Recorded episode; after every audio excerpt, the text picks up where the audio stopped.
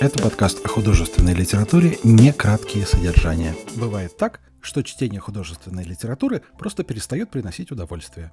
Раньше было здорово открыть новую книжку, проследить за сюжетом, в котором движется новый или уже знакомый герой. Этот процесс захватывает, держит в эмоциональном тонусе. Но вот очарование куда-то уходит, чтению сопутствует скука, и брать в руки книгу просто не хочется. Что это?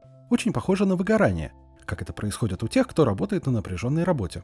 Кстати, само появление в дискуссионном поле понятия выгорания тоже связано с литературой. В романе Грэма Грина начала 1960-х годов «Ценой потери» изображен душевно измученный и разочарованный архитектор, который бросает работу и отправляется в африканские джунгли.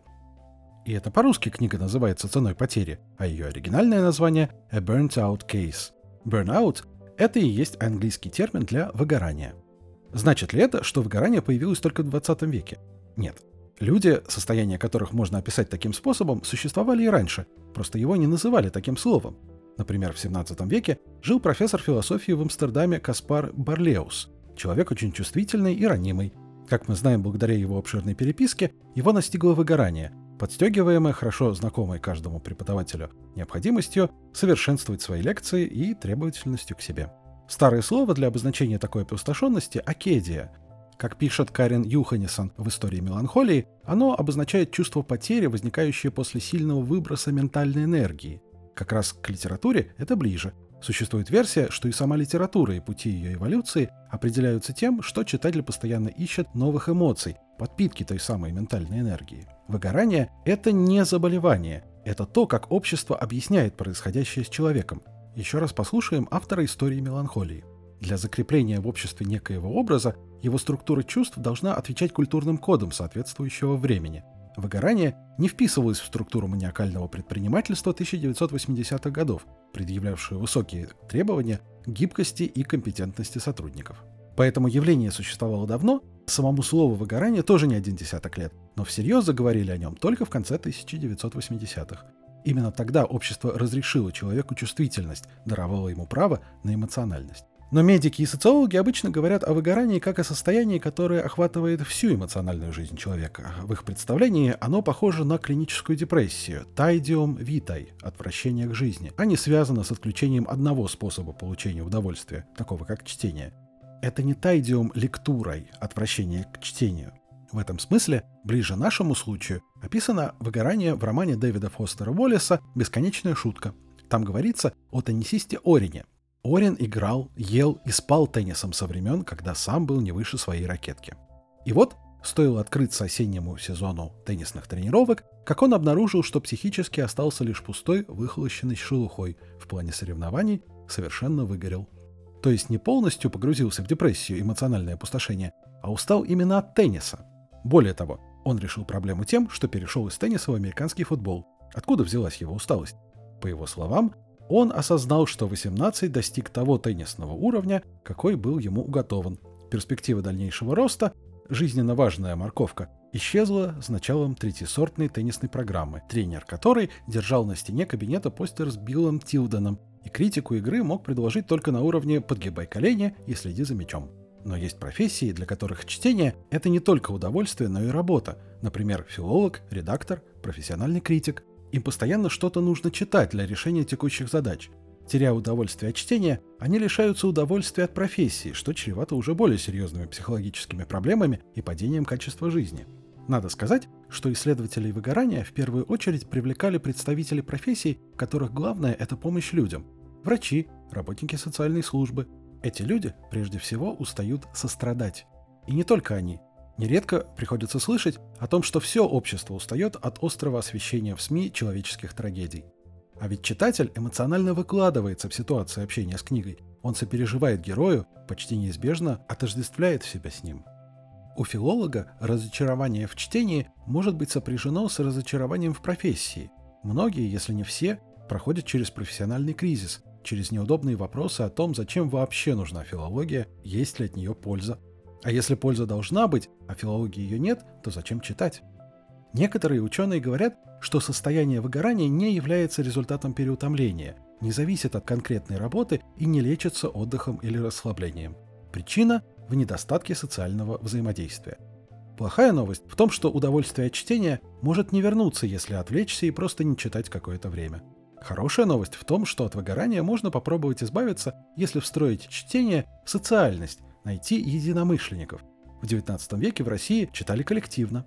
Были литературные салоны, в которых часто автор сам зачитывал отрывки из своих новых произведений, а гости слушали и тут же обсуждали тексты между собой.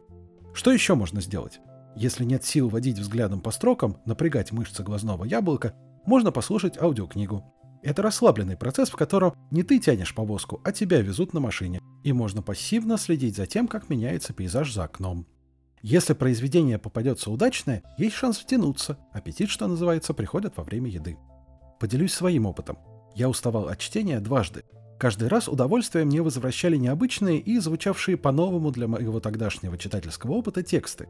Впервые это случилось в средней школе, после того, как мы прошли литературную классику, отечественный XIX век. Вся литература мне тогда казалась скучной и одинаковой. Я считал, что знал ее, и читать новое не хотелось, поскольку мне представлялось, что ничего нового я не увижу. Герои с чуждыми мне проблемами, с ними сложно себя отождествить, они существуют в очень нереальных мирах, в усадебном пространстве, бесконечно далеком от того, что видел перед собой городской юноша, на петербургских улицах, на которых я никогда не был, мой интерес оживила моя школьная учительница литературы Галина Ивановна. Она взяла на свой абонемент в библиотеке только что вышедший в журнале «Знамя» роман Виктора Пелевина «Чапаев и пустота» и дала мне его почитать. Эта проза была глотком свежего воздуха. Проблемы главного героя Петра перекликались с моими. Окружающее пространство в романе, хотя и альтернировало между постреволюционной Москвой и 1990-ми годами, все же было похоже на окружающее меня самого. В романе говорили не о доле крестьян и не о том, как люди ездят лечиться за границу, что в 90-х звучало фантастически, а о том, что занимало в те годы меня самого. О прозе Набокова, о поэзии Серебряного века, о бывшем в то время в моде буддизме. Сама проза тоже звучала свежо. На скамейках сидели те же неподвижные старухи. Вверху, над черной сеткой ветвей, серело тоже небо, похожее на ветхий, до земли провисший под тяжестью спящего бога матрац. Эти странные старухи, очевидно, пришли из текстов Хармса, которого я в тот момент любил. У Хармса есть и целая повесть, которая называется «Старуха».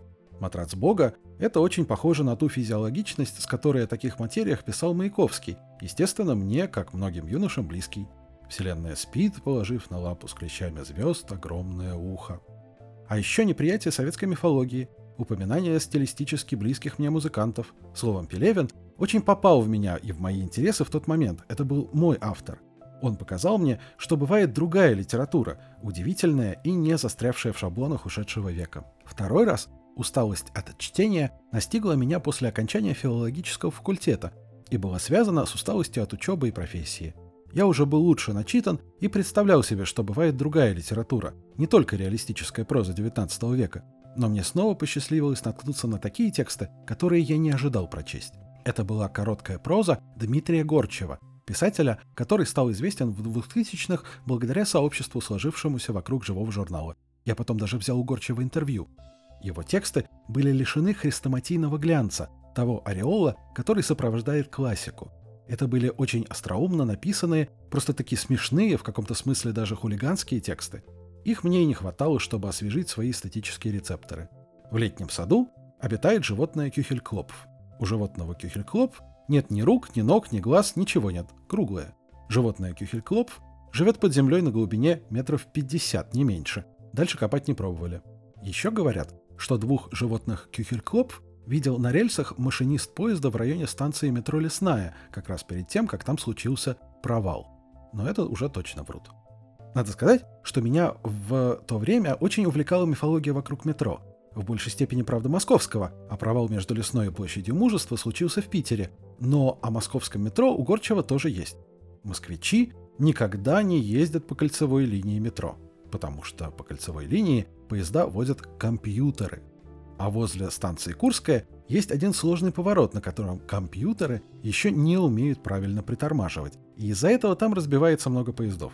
Все москвичи про это знают, но приезжим, а тем более родственникам, про это не говорят, потому что если москвич расскажет про кольцевую линию приезжему, такого москвича сразу в 5 часов выселяют в апатиты или стерлитамак без вещей, даже зубную щетку не разрешают забрать. Так что сами москвичи всегда ездят только по радиальным линиям.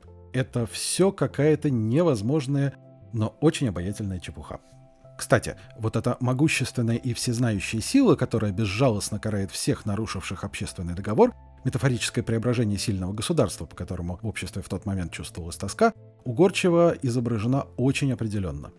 Больше всего на свете, после наводнения, конечно, петербуржцы боятся засора. Поэтому в каждой петербургской квартире все сливные отверстия, ведущие в канализационные трубы, обязательно закрыты как минимум одним, а то и сразу тремя ситечками и решеточками. Ведь при засоре что происходит? Всех жителей временно выселяют из дома на два года. Это так говорят, что на два, а на самом деле навсегда. Куда-нибудь в актовый зал школы-интерната на улице партизана Германа, матроса Дебенко или солдата Корзуна. После этого дом разбирают, выламывают из него трубы и оставляют все просто так валяться, пока куда-нибудь само не денется. А жители все живут в актовом зале, живут, те, кто умеет, рожают детей, остальные пишут каждый день коллективное письмо губернатору, а губернатор все эти письма читает и плачет, потому что она тоже мать и тоже женщина, и у нее дома тоже в каждом сливном отверстии лежат на всякий случай по две решеточки. Тут уже есть и ностальгия по советскому быту, времена изменились, и запрос на ностальгию тоже. Есть надежда, что и вам, если вы попадете в такую ситуацию, откроется свой автор, который вернет удовольствие от чтения. То самое, которое Ролан Барт считает оправданием всему, что бы ни было написано в тексте. А на этом все. Не теряйте чувство удовольствия от чтения и не забывайте поставить лайк подкасту на той платформе, на которой вы его слушаете. Ну и напоминаем, что некраткие содержания — это не только подкаст, но и канал в Телеграме и сообщество ВК. Подписывайтесь, рекомендуйте подписаться друзьям и знакомым.